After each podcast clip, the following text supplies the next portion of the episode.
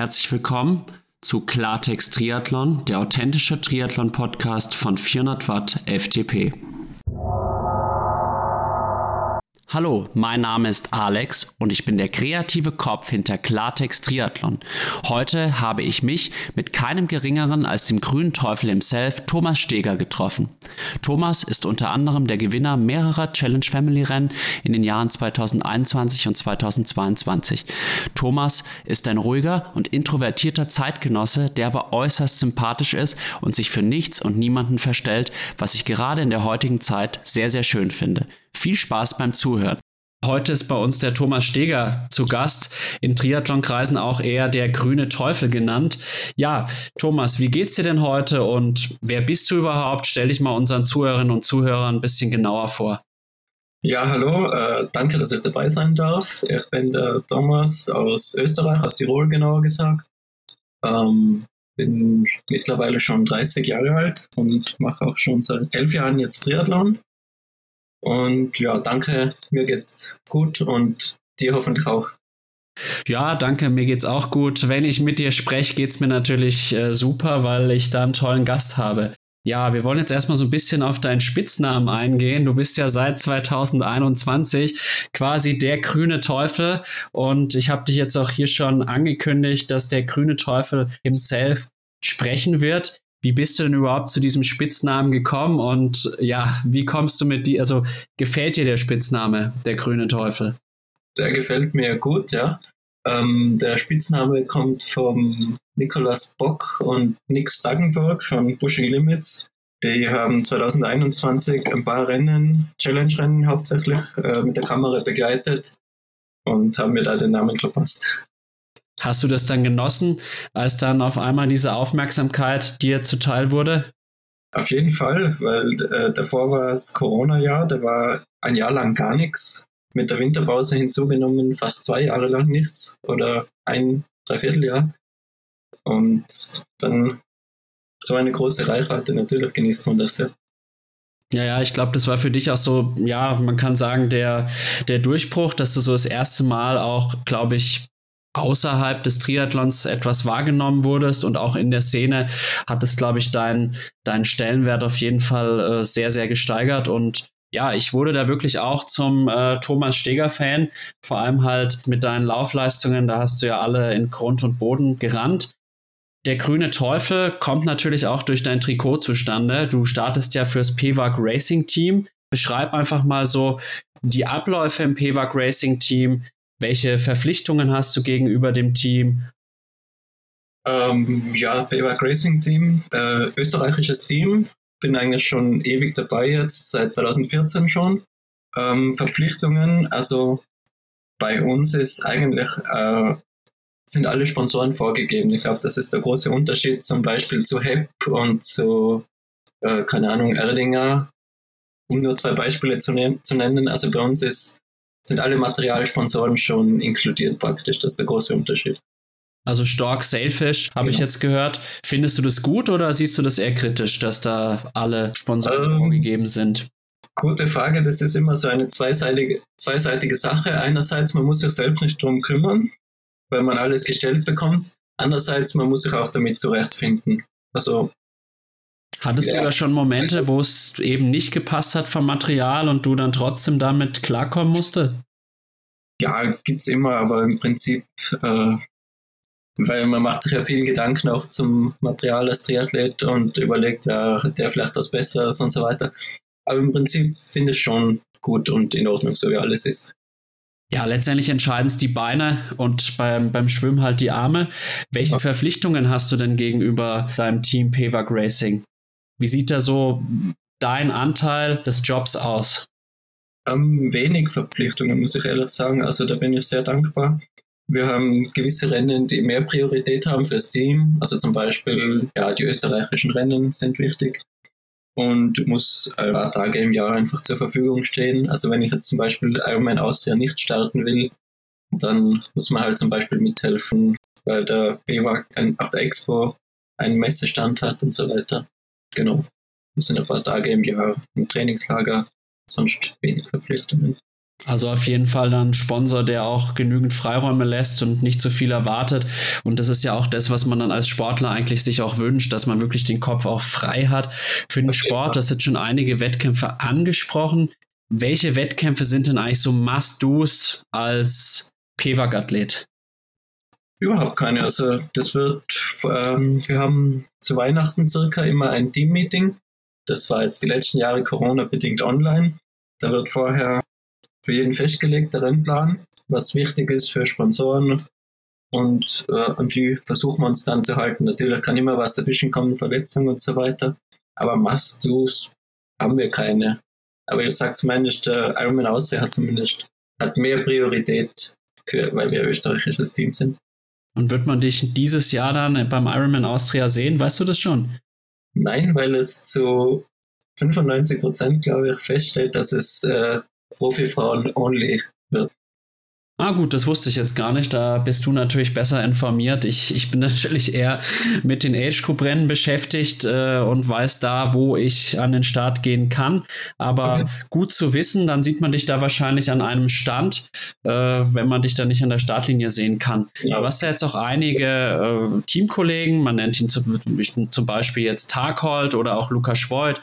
Wie du vielleicht weißt, den Lukas kenne ich ja auch ganz gut persönlich und er wird auch bald bei mir zu Gast sein. Wie ist denn dein Verhältnis zu den anderen PWAG-Athleten und wie oft trainiert ihr so zusammen? Und welchen Mehrwert ziehst du aus diesen ja, gemeinsamen Trainingseinheiten, Wettkämpfen etc. Erfahrungen? Also ich muss wirklich sagen, fast durch die Bank nur positiv. Also ist jedes Jahr Trainingslager großer Spaß gewesen immer mit den anderen. Und ja, ist auf jeden Fall Mehrwert, wenn man zusammen trainieren kann. Leider halt nur eben bei die, Train erst bei die Trainingslager, weil wir alle von überall her sind. Der Lukas Voigt ist ja jetzt an, an den Chiemsee umgezogen, das ist nicht so weit weg von mir. Also der ist schon das ein oder andere Mal nach Tirol reingefahren mit dem Rad. Und da haben wir schon ein paar Mal eine Runde gedreht. Ja, das ist ja quasi um die Ecke. Du wohnst ja eigentlich unweit der bayerischen Grenze. Für mich wäre es jetzt auch ein Katzensprung gewesen, zu dir zu fahren, so aus München. Haben jetzt aber uns doch fürs digitale Format entschieden. Ich fand es auf jeden Fall ganz witzig, da dein eines Bild auf Instagram, da mit dem Lukas, da dieser, ich sag's jetzt mal, Bär und Hühne, Schultern, die doppelt so breit waren wie du und dann du daneben, relativ, ja, sag mal mal, dünn aussehend, aber dann natürlich auch der wesentlich bessere Läufer. Man müsste sich vorstellen, was, wenn man euch beide so kombiniert, was da rauskommen würde. Das wäre wirklich, glaube ich, der neue Jan Frodeno mindestens, so auf die Art. Fand ich auf jeden Fall damals äh, sehr, sehr unterhaltsam. Ja, jetzt wollen wir auch so ein bisschen dich näher kennenlernen. Wie würdest du dich denn selber beschreiben? Welche Stärken und Schwächen hast du als Mensch? Als, also als Mensch oder als Triathlet? Fangen wir erstmal mit dem Menschlichen an. Das ist dann doch noch ein bisschen wichtiger als das Triathletische. Das, das müssen vielleicht andere, andere beschreiben. Das ist schwer zu sagen, ja, vielleicht. Dann machen wir es doch mal anders. Was, was meinst du denn? Würde jetzt zum Beispiel deine Mutter oder dein Vater über dich sagen, wenn sie jetzt über dich reden müssten? Was, was, was würdest du dir da denken? Ja, gute Frage. Ich hoffe, Positives. ähm, ja, also jetzt war ich natürlich über die Weihnachtsfeiertage ein bisschen schwach mit der Ernährung. Ich habe mir jetzt vorgenommen, das jetzt wieder zu bessern. Was heißt schwach mit der Ernährung? Ja, weil so viele Kekse im Umfeld waren. Ja, das, das muss man sich auch mal gönnen, weil wenn, wenn man keine Süßigkeiten mehr, mehr isst, dann hat man irgendwann auch kein Herz mehr und dann bringt man auch keine Leistung mehr, sage ich immer. Das muss man in Maßen sich schon mal genehmigen und gerade jetzt zu Weihnachten, wo dann auch die Zeit mit der Familie im Vordergrund steht, das ist auf jeden Fall so. Kennst du denn den Stefan Beetz? Ja, den Stefan Beetz kenne ich ähm, vom Triathlon in Bodersdorf. Da ist er Zweiter geworden hinter mir. Der ist sehr sympathisch. Ja, finde ich auch. Der ist jetzt morgen mein nächster Podcast-Gast. Also, okay. ja, also ich, ich habe ihn schon interviewt. Morgen kommt die Folge quasi raus und der Stefan, der hat da so eine kleine Ansage an dich gegeben. Deswegen habe ich das jetzt gerade aufnehmen wollen. Ja, der möchte auf jeden Fall dich nächstes Jahr in irgendeiner Weise schlagen. Okay. Natürlich alles ganz freundlich formuliert, ne? Nicht, dass du denkst, dass da jetzt schlecht über dich gesprochen wurde. Und ja, was kannst du denn da entgegnen? Ähm, ja, Ansa Kampfansage zurück. Das motiviert mich zu hören. Und wenn jetzt die letzten Tage bis, oder Wochen, Monate ein bisschen faul war im Training, dann werde ich jetzt umso mehr Gas geben. äh, ja, dieses Jahr in Podersdorf seid ihr euch ja begegnet. Wir wissen, er ist ein Powerhorse auf dem Rad. Hat dir das dann Angst gemacht im Rennen? Hast du zwischendurch mal gezweifelt, dass du womöglich hier überraschend verlieren könntest in Podersdorf gegen den Kollegen Beetz? Ja, klar. Also ich muss ehrlich sagen, habe ihn nicht gekannt bis dahin. Äh, mir war aufgefallen dann, dass wir eigentlich schon in Regione gegeneinander gestartet sind. Aber klar, macht das Eindruck, hat mich reingeholt am Rad und wir sind dann bis zur zweiten Wechselzone zusammengeblieben und Triathlon kann immer viel passieren. Klar, gezweifelt. Ja. Man weiß es ja nie. Man, auf dem Papier bist du natürlich der stärkere Läufer, aber wenn du einen schlechten Tag hast, ist dann auf einmal der Stefan auf jeden Fall schneller. Ich bin auf jeden Fall sehr gespannt, in welche Richtung sich der Stefan entwickelt, weil ich kenne ihn tatsächlich seit knapp fünf Jahren und ja, so seinen zweiten Triathlon, den er gemacht hat, das war zeitgleich auch mein zweiter Triathlon und dann waren wir nur zwei Plätze auseinander und dann innerhalb von dem einen Jahr, da hat er sich sowas von krass entwickelt, ist innerhalb von einem Jahr eine 33 auf 10 Kilometer gelaufen und so. Das, das fand ich damals schon echt beeindruckend. Na gut, dann wollen wir jetzt ein bisschen mal auf deine triathletische Karriere eingehen. Seit wann machst du denn Triathlon und wie bist du zum Triathlon gekommen? Seit 2012 und dazu gekommen, ähm, ja, Laufen habe ich immer schon gemacht und Radfahren. Also Laufen als Kind so wettkampfmäßig auch und Radfahren immer hobbymäßig und dann war es eigentlich relativ logisch, mit Triathlon beginnt. Du hast, schreibst auf äh, PTO, dass du unsportliche Jugendjahre hattest. Beschreib die mal. Ja, leider. Ähm, eben habe, wie gesagt, als Kind Leichtathletik gemacht, äh, Laufwettkämpfe. Und dann so mit ja, 13, 14 noch immer abgehängt worden. Dann hat es keinen Spaß mehr gemacht. Und wie es halt so ist in der Jugend, macht man dann andere Sachen, die vielleicht nicht schlau sind unbedingt. unbedingt aber die halt irgendwie auch dazugehören, so Party machen und so. Und, ja. naja, ich glaube, Party braucht man schon manchmal. Und welche Distanzen bist du dann als Jugendlicher so gelaufen? Ja, so Schülerwettkämpfe, das sind die so eineinhalb Kilometer, zwei Kilometer. Profitierst du da nach wie vor von dieser, sage ich mal, Grundgeschwindigkeit, die du da aufgebaut hast? Würdest du das sagen, dass das trotzdem die Basis war für deinen jetzigen sportlichen Erfolg? Ähm, das ist schwer zu sagen, aber ich könnte es mir eigentlich vorstellen, ja, dass da so die Ausdauermuskulatur so gebildet wird. Das denke ich schon, dass das eine Rolle spielt. Ja, ich denke es auch. Also, weil man muss ja auch sagen, wenn die Grundschnelligkeit aus der Jugend fehlt, wird aus einem kein, sag ich mal, zumindest kein schneller Kurzdistanzathlet mehr äh, auf internationalem Niveau. Langdistanz ist vielleicht nochmal anders. Aber also ich bin eigentlich überzeugt, dass sie das auf jeden Fall geholfen hat und nach wie vor hilft. Was fasziniert dich denn an deinem Sport, den du ja professionell ausübst? Ach, die, die Abwechslung, dass man eigentlich sehr, sehr viel trainieren kann. Den ganzen Tag praktisch. Das, das macht schon Spaß und ja, faszinierend, faszinierend. Gute Frage. Ja, dann denk doch vielleicht mal an so eine Radeinheit. Wie, ja, wie fühlst du dich dabei, wenn du jetzt meinetwegen mal einen vierstündigen Longride durch die Berge machst, mal am Chiemsee vorbeigehst, mal in Kufstein? Wie, vielleicht kommst du da drauf, wie du, ja, wie du dich fühlst und was dich dann so wirklich da so, so catcht. Ja, also das, man gewöhnt sich einfach an über die Jahre und findet es normal, einfach eben so vier Stunden zu fahren und es, es wird zur Gewohnheit und äh, man vermisst, wenn man es dann nicht hat. Ja, das, so, das, das kann ich bestätigen. Meine, das meine kann ich bestätigen. Ja. Wenn man es nicht macht, fehlt es einem total. Leider kann ich davon im Moment ein Lied von singen. Und welche, ja, was hast du bisher aus dem Triathlon für dein Leben lernen können? Welche Lehren hat dir der Triathlon erteilt? Auch gute Frage. Ja, umgehen mit anderen Athleten. Also habe ich auch durchwegs positive Erfahrungen, die ich nicht verzichten möchte. Und ansonsten, ja, dass man herumkommt, Gegenden sieht, wo man sonst nicht hinkommt. Mhm, mhm. Was für Begegnungen mit anderen Athleten sind dir da im Kopf geblieben? Vielleicht kannst du uns mal eines genauer beschreiben. Eine Begegnung. Ja, gute Frage. Also kann mich noch erinnern an mein erstes Profirennen in St. Pölten 2014, wenn man da an Marino van Honacker trifft und so weiter, ist schon, schon spannend und mit denen an der Startlinie steht. Und ja, dann gewöhnt man es halt irgendwie mit der Zeit. Hast du dann auch mit dem Marino dich unterhalten? Äh, damals noch nicht, da war ich noch nicht bei BWAC, aber das Jahr darauf. Und wie war das dann mit solchen großen Athleten wie jetzt auch im Fares, der jetzt mittlerweile im Ruhestand ist, den ich ja auch persönlich kenne, oder auch Marino dann noch ja, in einem Team zu starten? Wie damals warst du ja noch sehr jung, wie hat sich das angefühlt? Genau, also das war sehr spannend auf jeden Fall. Und ja, war ein gutes Gefühl, dass man da dazugehört dann. Ja, kann ich mir vorstellen. Wer würde mir auf jeden Fall nicht, nicht anders gehen. Naja gut, dann wollen wir jetzt mal so ein bisschen auch drauf zu sprechen kommen über dein Leben als Profi. Erstmal, was hat dich denn überhaupt dazu bewegt, den Triathlonsport professionell auszuüben?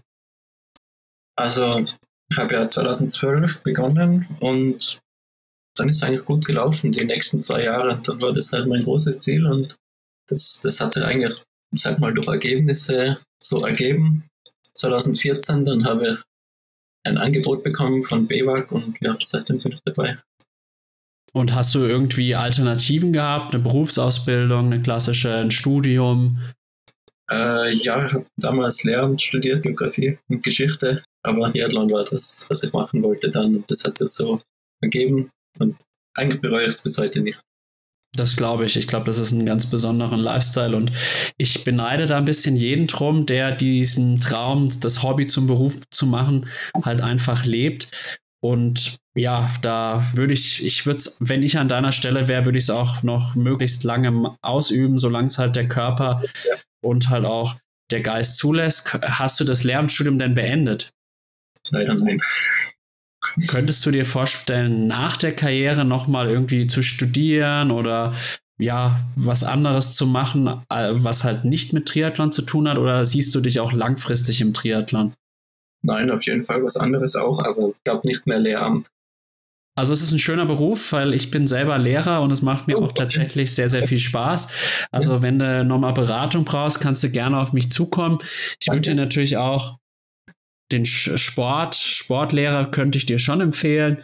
Und ja, eigentlich ist es ein Beruf mit viel, viel Mehrwert.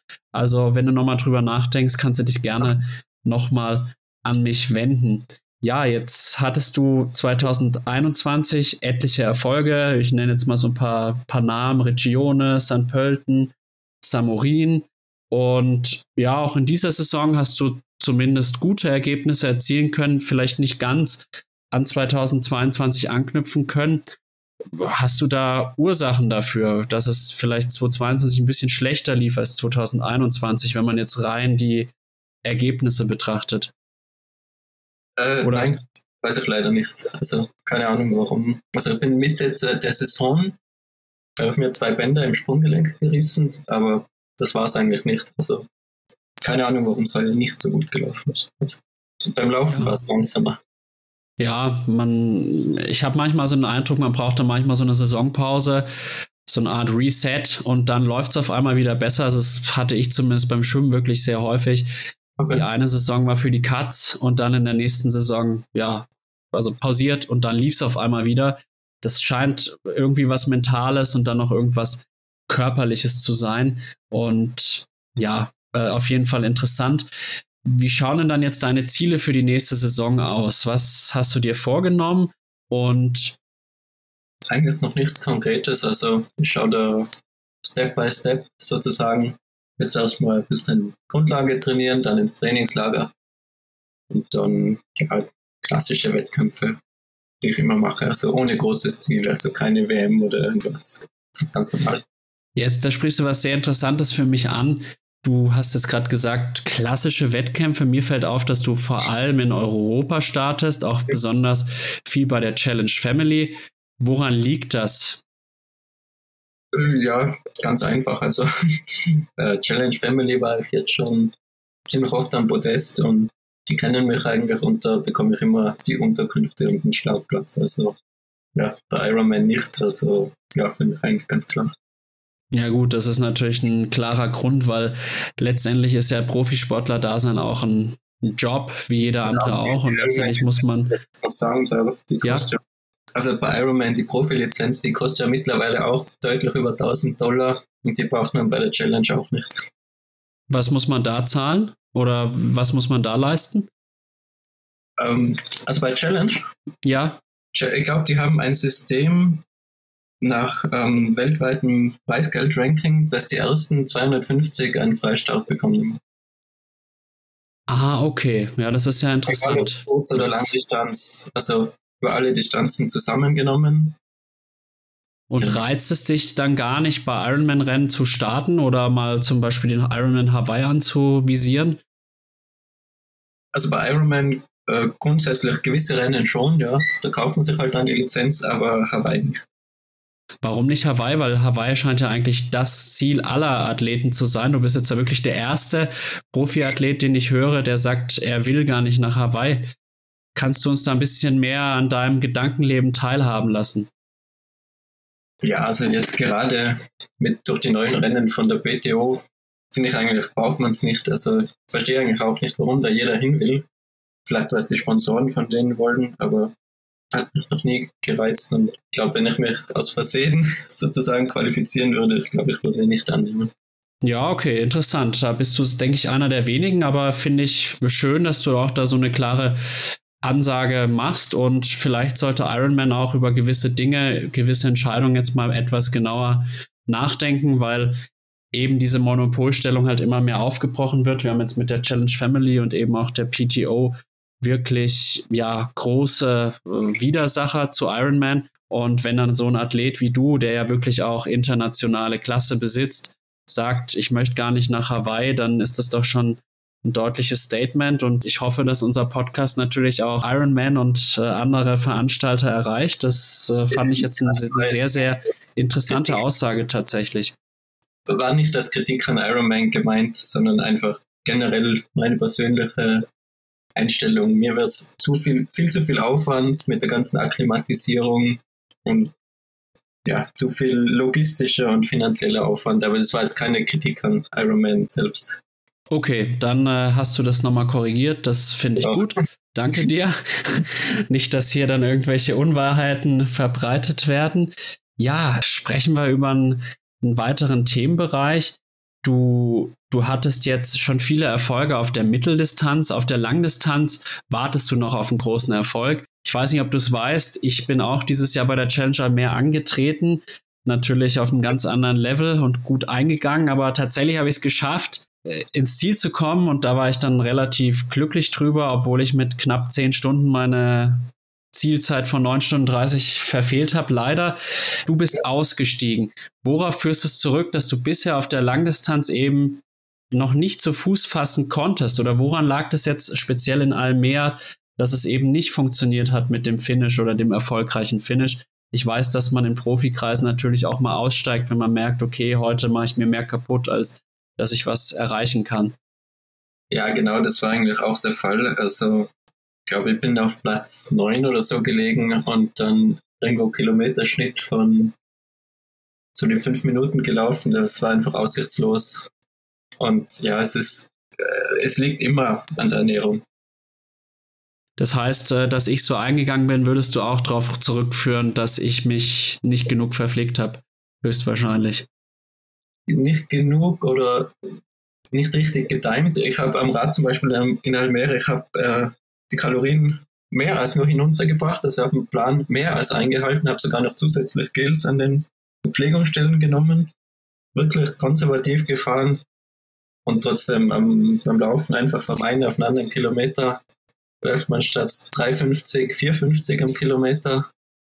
Ja. ja, es ist interessant. Also ich habe da jetzt tatsächlich ganz ähnliche Erfahrungen gemacht, weil ich hatte eigentlich ein perfektes Rennen so bin nach Schwimmen und Radfahren war ich ja vor allen Profifrauen tatsächlich und dann halt vier Stunden 20 Marathon und ähnlich wie bei dir. Es ging so 12, 14 Kilometer gut. Und dann bin ich wirklich von knapp 4 Minuten 55 auf teilweise 6 bis 7 Minuten abgefallen. Also ich glaube, so vom Abfall relativ gesehen war es relativ ähnlich, aber klar, ich als Age Trooper mache das dann natürlich zu Ende. Das hätte bei dir jetzt wahrscheinlich keinen Sinn gemacht, weil du ja auch noch viele andere Rennen und äh, ja, Wettkämpfe, also Rennen und Termine hast vor dir und ja, das war dann sicherlich die richtige Entscheidung. Man merkt jetzt, dass du auch auf Social Media im Vergleich zu anderen gar nicht so aktiv bist, auch nicht so viel Wert legst auf äh, absolut professionelle Bilder, so zumindest von meinem Eindruck. Wie bist du denn, äh, also wie, wie wohl fühlst du dich denn mit Social Media? Ja, Wohlfühl, das heißt Wohlfühl. Ähm, also ich würde jetzt nicht so Alltagssachen posten, weil ich glaube, das langweilig ist, wenn ich jeden Lauf und jede Radeinheit posten würde. Das stimmt, ja. Ja, deswegen manchmal wird es Blödsinn und manchmal, ja, also sehe das eher locker. Okay, ja, ist glaube ich ganz gesund. Ähm, ich finde es auch manchmal ein bisschen schade, dass man sich jetzt heutzutage so vermarkten muss. Wie, wie stehst du denn zu der Entwicklung, dass die eigene Vermarktung wichtiger zu sein scheint als die sportliche Leistung an sich? Äh, schon schade natürlich, weil es eigentlich nicht darauf ankommen sollte. Aber ja, es ist halt ein Teil davon. Es ist halt leider so ist in anderen Branchen nicht anders. Also ja, muss man damit leben und irgendwo, wenn man nicht mehr, äh, sagen wir mal, Follower hat, dann ist man halt selber schuld auch ein wenig. Ist halt so. Ja, also du siehst es ziemlich nüchtern, akzeptierst es ja. einfach so, wie es ist. Und ich glaube, in anderen Sportarten ist es wahrscheinlich sogar noch extremer mit der äh, Vermarktung. Ich meine, Triathlon ist jetzt sicherlich noch nicht Fußball, aber da gibt es, glaube ich, ganz andere Sportarten, ja, die sich auch wesentlich schlechter vermarkten lassen, weil natürlich so ein Ironman hat schon immer noch für den Außenstehenden eine ganz schöne Außenwirkung. Bestrebst du denn jetzt in nächster Zeit deinen Social Media Auftritt zu verbessern und wenn ja, auf welche Art und Weise? Nein, also habe es nicht geplant. Ähm, vielleicht wird es automatisch, wenn irgendein guter Erfolg dazukommen sollte. Aber ansonsten ja, habe leider keine Ideen, wie es verbessern könnte. Okay. Nein, ja, ich kein, kein Team besorgen, das mich filmt oder so, das habe ich nicht vor. Das heißt, du machst alles selbst und das, da wird auch kein Manager oder sonst was eingestellt. Genau. Okay, ja, ehrlich.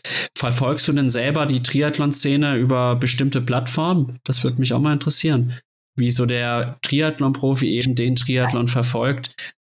Ähm, geht so. Also klar, äh, gewisse Sachen kriegt man mit. So Instagram, folgt den anderen Profis alle zurück und Strava verfolge auch, was sie, was sie trainieren, aber beschäftige mich jetzt nicht den ganzen Tag damit. Ja, es ist, glaube ich, gesund. Man muss ja auch mal abschalten können. Kennst du denn die deutschen Formate, sowas wie Triathlon Crew Cologne oder Pushing Limits, äh, Triathlon Magazin? Beziehst du das auch oder kann, kann man das in Österreich auch beziehen? Natürlich beziehen kann man es, aber nimmt man das in Österreich auch so wahr? Weil du wohnst ja jetzt doch auf der anderen Landesgrenze. Ja, Triathlon Cologne kenne ich durch den Johann Ackermann. Der war auch im BWAG-Team und mhm. mit dem bin ich immer noch in Kontakt. Also das verfolge. Ähm, ja, Pushing Limits kenne ich auch, ähm, verfolge ich auch. Und Triathlon Magazin, also das Heft. Äh, ich habe es nicht abonniert, aber ein Age Group Kollege von mir hat es abonniert. Der schenkt mir die ganzen alten Zeitschriften. Also, ja. Ah, dann profitierst du quasi dann ja, im Nachgang. Kannst du da einen Mehrwert draus ziehen aus diesen Medienformaten, die wir da so auf dem Markt haben? Ja, auf jeden Fall. Also ich lese gern so, eine Zeitschrift, wenn ich in der Sonne liege und so. Das ist was Schönes und ähm, man nimmt Informationen mit, welche, welcher Reifen wie schnell ist und welcher Triathlon-Anzug und so. Ja, das interessiert mich schon. Klar. Okay. Also da bist, bist du dann Perfektionist auch hinsichtlich Material und so weiter. Ja, Perfektionist. Also wir sind, wir haben ja, wir sind durch die Sponsoren eben vorgegeben, aber klar, interessiert mich alles. Ja. Beschäftigt sich, glaube ich, jeder Triathlet damit. Ja, das stimmt. Also man versucht immer noch so das letzte Marginal Gain rauszuholen, also selbst im Age Group Bereich. Ich kann nur sagen, Bike Fitting oder dann, ist, ich habe mir sogar ein Trinksystem nochmal irgendwie selbst aus zwei Trinksystemen zusammengebastelt, um da mehr Komfort zu haben und so weiter. Also das, das ist schon durchaus, ja, manchmal fast verrückt, wenn man das dem Außenstehenden erzählt, aber in der Bubble halt ja auf jeden Fall was ganz, ganz Normales ja, dann würde ich gerne mit dir noch über ja, so deinen Triathlon-Alltag sprechen. Was war denn so bisher dein allerverrücktester Trainingstag bisher? Oder was ist so deine verrückteste Story aus dem, aus dem Alltag des Profi-Triathlons, des Triathlons? Verrücktester Trainingstag, ähm, würde ich sagen, mit dem Lukas Schwoid, da sind wir die Wetztaler Runde gefahren mit noch ein paar Kilometer extra vor Innsbruck. Und wir haben gedacht, das haben wir eigentlich relativ schnell, aber es ist dann doch fast dunkel geworden. Da waren wir zehn Stunden am Weg circa. Und seid ihr dann noch im Hellen zurückgekommen? Genau. So, ah, super. super. Und sind dann noch am Baggersee ausschwimmen gegangen. Ja. das Geht lustig. nicht. Man, man braucht zwei Trainingseinheiten am Tag. Das da, selbst wenn man ja. zehn Stunden Radl fährt, das, das muss sein. Sonst hat man nicht trainiert. Und im Trainingslager heuer haben wir auch einmal, neun Stunden Einheit am Rad, aber das sind wirklich die Ausnahmen und das würde ich alleine auch nicht machen. Ja, das verstehe ich. Da ist, glaube ich, selbst der Verrückteste irgendwann mental durch. Und wie findest du den Triathlon-Lifestyle? Weil du verrückte Typen angesprochen hast, mir, da fällt mir der, der Malte Brunn sein, der hat immer verrückte Sachen gemacht. Also, der hat extrem coole Sachen gemacht. Zum Beispiel? Da ist zum Beispiel Challenge Walchsee. Als er zuschauen gefahren ist, er um Mitternacht in, in München mit dem Rad weggefahren oder irgendwann um 3 Uhr oder so. ja, das sind die wahren Triathlon-Liebhaber, das, das stimmt schon. Ja, Triathlon-Lifestyle, ähm, was mich stört, oder? Ja, und was du super findest. Also super finde ich auf jeden Fall die Abwechslung, dass man draußen ist in der Natur, dass man schlank und gebräunt wird. und ja, die negative Seite finde ich, dass leider ziemlich eine Materialschlacht geworden ist. Also, dass es nicht mehr Sport für, für jedermann ist, sondern ja, das wirklich teuer geworden ist. Ja, das stimmt allerdings. Wie, wie kann man das ändern in deinen Augen? Ja, leider gar nicht. Also zum Beispiel die Ceramic, ähm, Bully Wheels und so weiter, das, ja, das sind Kleinigkeiten, aber jeder muss mitziehen. Oder mit den Aerobars hast du die zum Beispiel. So, Natürlich. Schalen kostet alles, aber wenn man dabei sein will, muss man mitziehen. Das stimmt, wenn man zumindest auf dem höchsten Niveau muss man auf jeden Fall mitziehen und auch in der Age Group, wenn man ja was ja. erreichen will, muss man mitziehen. Triathleten wird ja oft so angedichtet, die sind so total unlocker. Stimmst du dem zu, dieser Aussage? Gibt solche und solche. Also keine verbissenste Age-Gruppe und andererseits, also ich kann sie jetzt nicht so gut persönlich, aber ich glaube, die zwei Nor Norweger, die sind extrem lockere Typen. Also Glaubst du, dass es Teil ihres Erfolgs ist? Gute Frage. Vielleicht, ja. Bist du selber auch locker und gelassen oder eher so verkrampft? Äh, denke schon, dass ich äh, eher locker bin. So sehe es wirklich über die Jahre jetzt wirklich alles locker, lockerer. Aber bin schon auch verkrampft, wenn zum Beispiel bin, bin sauer, wenn, wenn ich jetzt drei Tage nicht trainieren konnte und so. Und das kriegt dann auch das Umfeld ab. Oh je, oh je. Und was, ja. wann, wann konntest du zuletzt drei Tage nicht trainieren oder was war da der Grund dafür? Ähm, ja, Corona-Erkrankung hatte ich im Herbst gehabt, da konnte ich zum Beispiel zwei Wochen nicht trainieren. Aber dann geht es halt nicht. Das ist schon in Ordnung. Ja, aber wenn jetzt irgendwie durch andere Sachen aufgehalten wird, dann oder erst am Abend zum Trainieren kommt, dann ja, bin ich schon ein bisschen sauer. das auch ja. normal Triathlon kreisen. Ja, das verstehe ich auf jeden Fall, weil ja, man will einfach sein Training durchhaben und da, da, ja, da, das geht mir ganz genauso, auch wenn ich es natürlich auf einem ganz anderen Level mache. Du hast jetzt so dein Umfeld angesprochen. Ja, wollen wir doch mal ein bisschen auf deine Familie zu sprechen kommen. Inwiefern unterstützt dich deine Familie heute noch und wie hat sie dich zu Beginn deiner Karriere unterstützt? Ja, also total. Also, sie haben das immer positiv aufgefasst ähm, sind auch teilweise dabei bei den Wettkämpfen und teilweise bekomme ich bei den Lauf Läufen Radbegleitung, also fast alles. Wie sieht dann so eine Radbegleitung aus? Kannst du uns da mal mitnehmen? Ja, einfach, dass das nicht so langweilig ist mit Laufen. Das mit Radbegleitung, mit Trinkflasche und so. Also, also wirst du dann auch versorgt, man unterhält sich. Machst, ja. das, machst du das dann eher mit deinem Vater oder deiner Mutter oder wer ist dafür zuständig für die Radbegleitung? Genau, also meine Mutter, das haben wir heuer im Sommer angefangen und das ist wirklich sehr, ist sehr guter Service. Das glaube ich. Wohnt ihr quasi in einem Ort? Verstehe ja. ich das richtig? Ja. Ach, super, ja. Dann ist man ja nah beieinander, dann bietet sich das natürlich auch an. Und ja, du hast ja auch eine Freundin, die Lisa Maria Donauer, selbst ja auch Profi-Triathletin. Seit wann seid ihr denn zusammen? Seit zehn Jahren jetzt. Das ist eine sehr lange Zeit. Inwiefern verbindet euch der Triathlonsport und trainiert ihr auch ab und zu mal zusammen? Ähm, der verbindet sehr, weil man immer Gesprächsthemen hat. Sei es über Training, über Wettkämpfe und Material und alles Mögliche. Und äh, zusammen trainieren eigentlich eher selten, weil sie achtet streng darauf, dass sie auch in ihren Zonen trainiert. Und das passt dann manchmal nicht so. Ja, Aber Rad schon zusammen. Ja, ja, ich glaube, GA1-Einheiten gehen immer mal ganz gut, aber wenn es dann schneller wird, dann ist es eher nicht geeignet. Zumal, wenn beide halt hohe Ziele haben und sie hat ja auch nach wie vor hohe Ziele. Sie wird ja, glaube ich, auch von Yvonne van Flerken trainiert, soweit ich das weiß. Genau, ja. Wer ist dein Trainer? So zwischendurch mal reingefragt. Äh, der Rene Walland vom EWAG-Team, der Teammanager. Wie, wie ist so die Zusammenarbeit mit ihm? Was kennzeichnet ihn? Was sind so seine größten Stärken, deiner um, Meinung nach? Ja, gute Frage. Also, der, der ist schon ewig dabei im Triathlon auch und hat viel Erfahrung und schon mit verschiedensten Leuten zusammengearbeitet und eigentlich im, im BWAG-Team dann fast alle, glaube ich, trainiert und der hat da immer einen großen Überblick. Ich glaube, das ist ganz gut. Ja, das glaube ich auch. Vor allem dann hat er ja auch wirklich eine umfassende Erfahrung, auch mit vielen Athleten schon.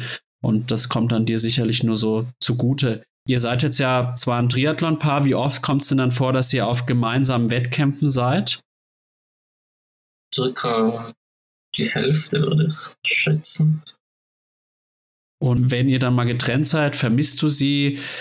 Wie geht ihr damit um, wenn du beispielsweise im Trainingslager bist und sie eben zu Hause oder andersrum? Weil das kann ja auch durchaus mal vorkommen in so einem Profi-Triathlon-Lifestyle.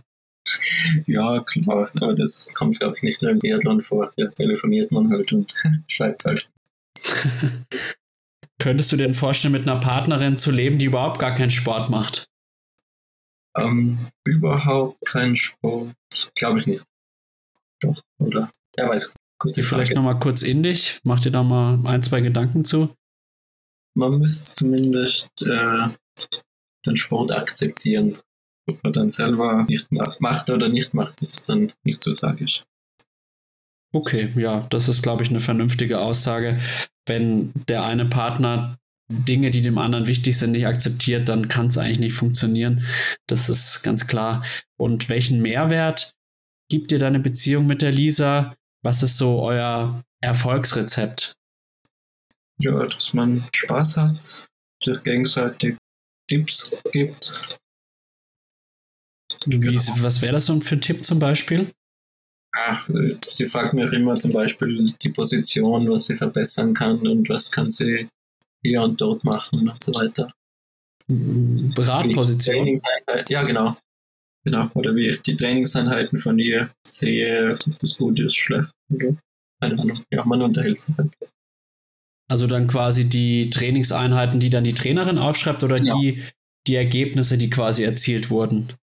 Nein, über die Einheiten. Wenn sie sagt, ja, die Yvonne hat mal heute dies und das aufgeschrieben, ist das, glaube ich, zu viel oder so. Oder könnte man es anders machen. Ah, interessant. Also dann so auch ein, ein ziemlich fachlicher Austausch, kann man sagen. Führt denn euer Profitum manchmal zu Streitigkeiten in eurer Beziehung? Glaube ich nicht. Wahrscheinlich, weil beide Seiten eben Profi sind und dann halt genau wissen, was so der andere macht und tut. Und äh, wie schaut eure Zukunft aus? Habt ihr da vielleicht mal eine Hochzeit geplant oder langfristig auch Kinder? Das weiß ich nicht, aber sie wechselt jetzt das Team. Das ist noch nicht offiziell, aber wird in den nächsten Tagen glaube ich, werden sie es bekannt geben. Okay, dann darfst du es mir auch noch nicht sagen, aber wir werden es dann ja spätestens ja, in ein paar Tagen erfahren und bis unser Podcast veröffentlicht wird, dauert es ja auch noch ein paar Tage, äh, vielleicht sogar zwei, drei Wochen. Insofern sollte das dann zu keinen Problemen geführt haben. Hast du denn jetzt abschließend zu diesem Thema Partnerschaft im Triathlon noch Tipps für andere Paare? Beispielsweise, wenn man jetzt ein Paar hat, wo beide Athleten sind, worauf sollte man dann Rücksicht nehmen? Ja, also, dass man nicht zu egoistisch wird. Also, dass, äh, dass man nicht nur aufs Training schaut, sondern auch ein bisschen aufs Umfeld. Das erlebt man auch recht häufig, dass vor lauter Egoismus, vor lauter Training voranstellen, die Familie und die Partnerschaft vergessen wird. Und wie machst du das? Also, wie nimmst du da deinen Egoismus zurück? Welche Maßnahmen ergreifst du da? Ja, bei mir geht es ja, weil ich ja praktisch nichts anderes tun muss als trainieren. Aber ich kann auch im Age-Group-Bereich Leute, die, der geht nach der Arbeit, geht er noch trainieren, zweieinhalb oder davor und danach und hat für die Freundin halt gar keine Zeit mehr. Das sagst du, ist dann ungesund. Äh, denke schon auf die Dauer. Aber muss jeder für sich ausmachen. Das stimmt. Also letztendlich muss es jeder für sich ausmachen, aber man darf sich dann natürlich auch nicht äh, wundern, wenn man dann am Ende gesagt bekommt, du, äh, das lassen wir mal lieber. Das ist, das ist ganz, ganz klar. Ja, schön. Dann haben wir das auch so ein bisschen besprochen. Dann würde ich gerne noch mit dir über Rückschläge, Enttäuschungen etc. sprechen. welchen Wettkampf oder welches Ereignis würdest du so als die größte Enttäuschung in deiner sportlichen Karriere bezeichnen? Da muss ich kurz überlegen gibt einige, viele verdrängt man. ähm, würde sagen, vielleicht, ja, mein erster Wettkampf für BWAG 2015 73 Base Jacks, ich war 2014 schon recht gut dabei.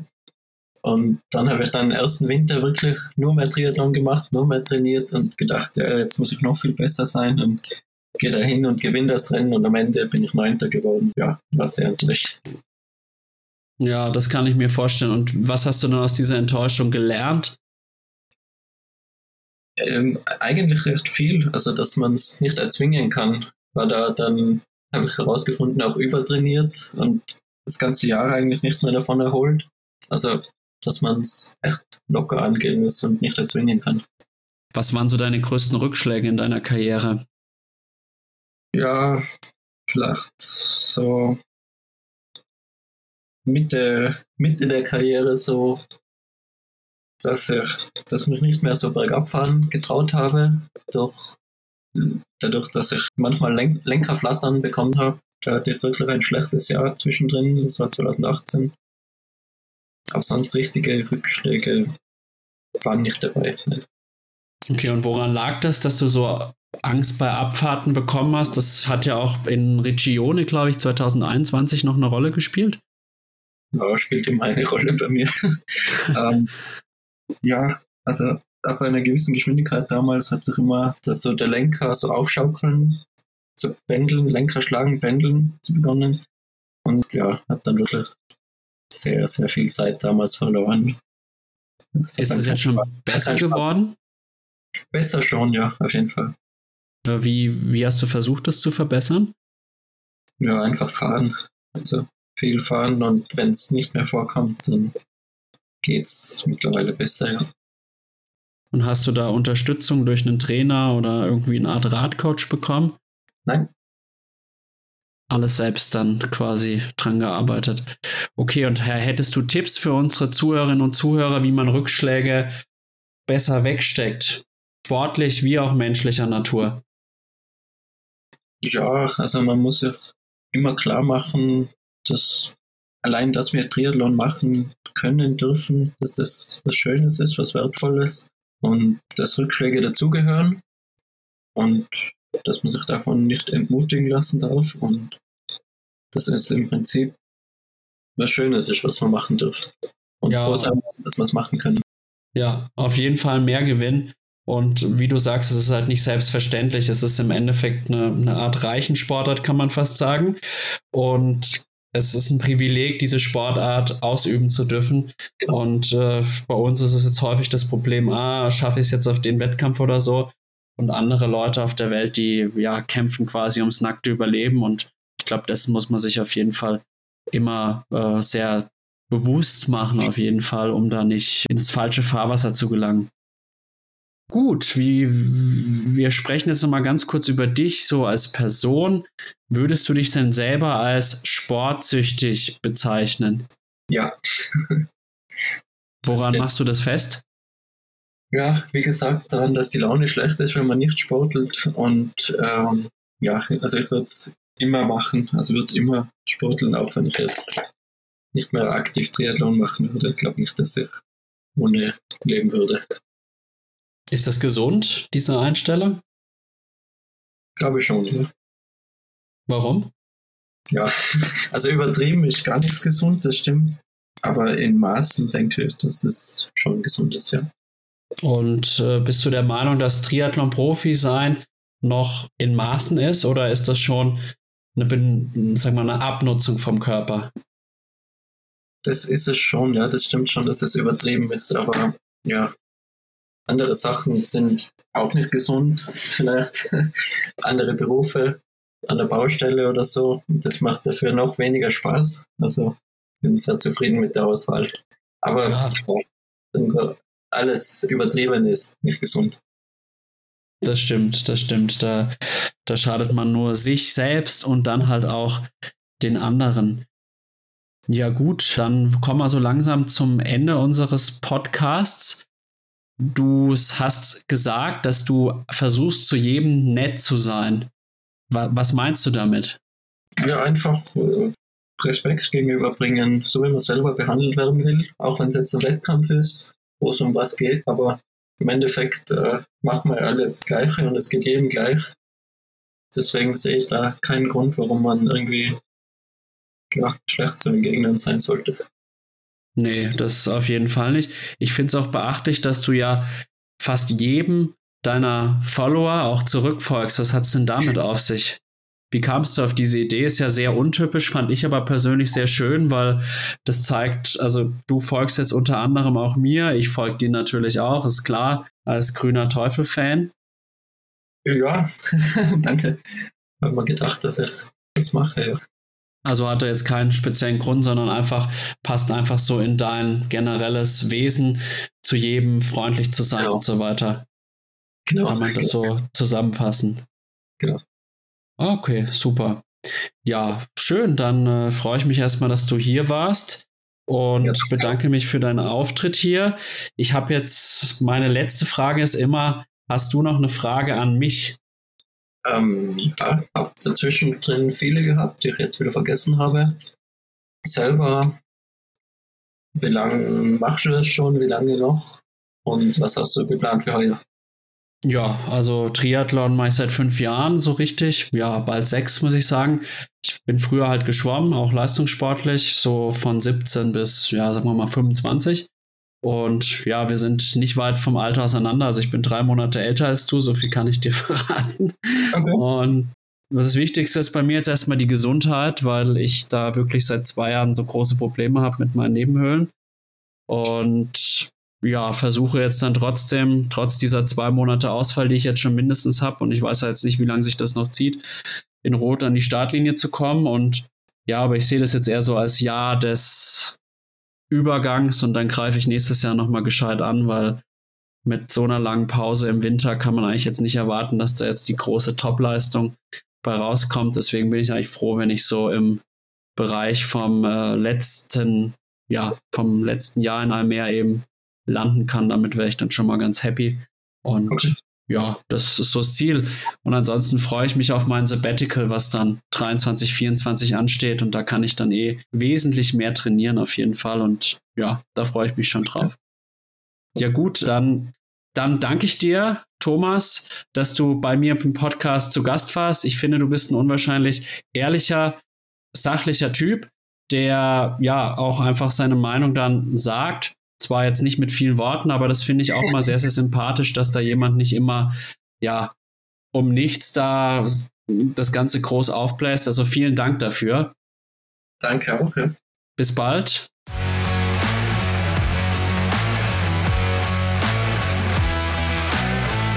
Liebe Zuhörerinnen und Zuhörer von Klartext Triathlon, dem authentischen Triathlon-Podcast von 400 Watt FTP. Ich hoffe, euch hat meine Folge mit Thomas Steger gut gefallen. Thomas ist ein wirklich sehr authentischer Mensch und ich freue mich, ihn in den nächsten Jahren weiter triathletisch verfolgen zu dürfen. In der nächsten Folge spreche ich mit dem Kurzdistanzathleten Yannick Schaufler. Wenn ihr mich und meinen Podcast unterstützen möchtet, teilt und verbreitet ihn auf Social Media wie Spotify, Instagram und Co. Bis bald, euer Alex von Klartext Triathlon.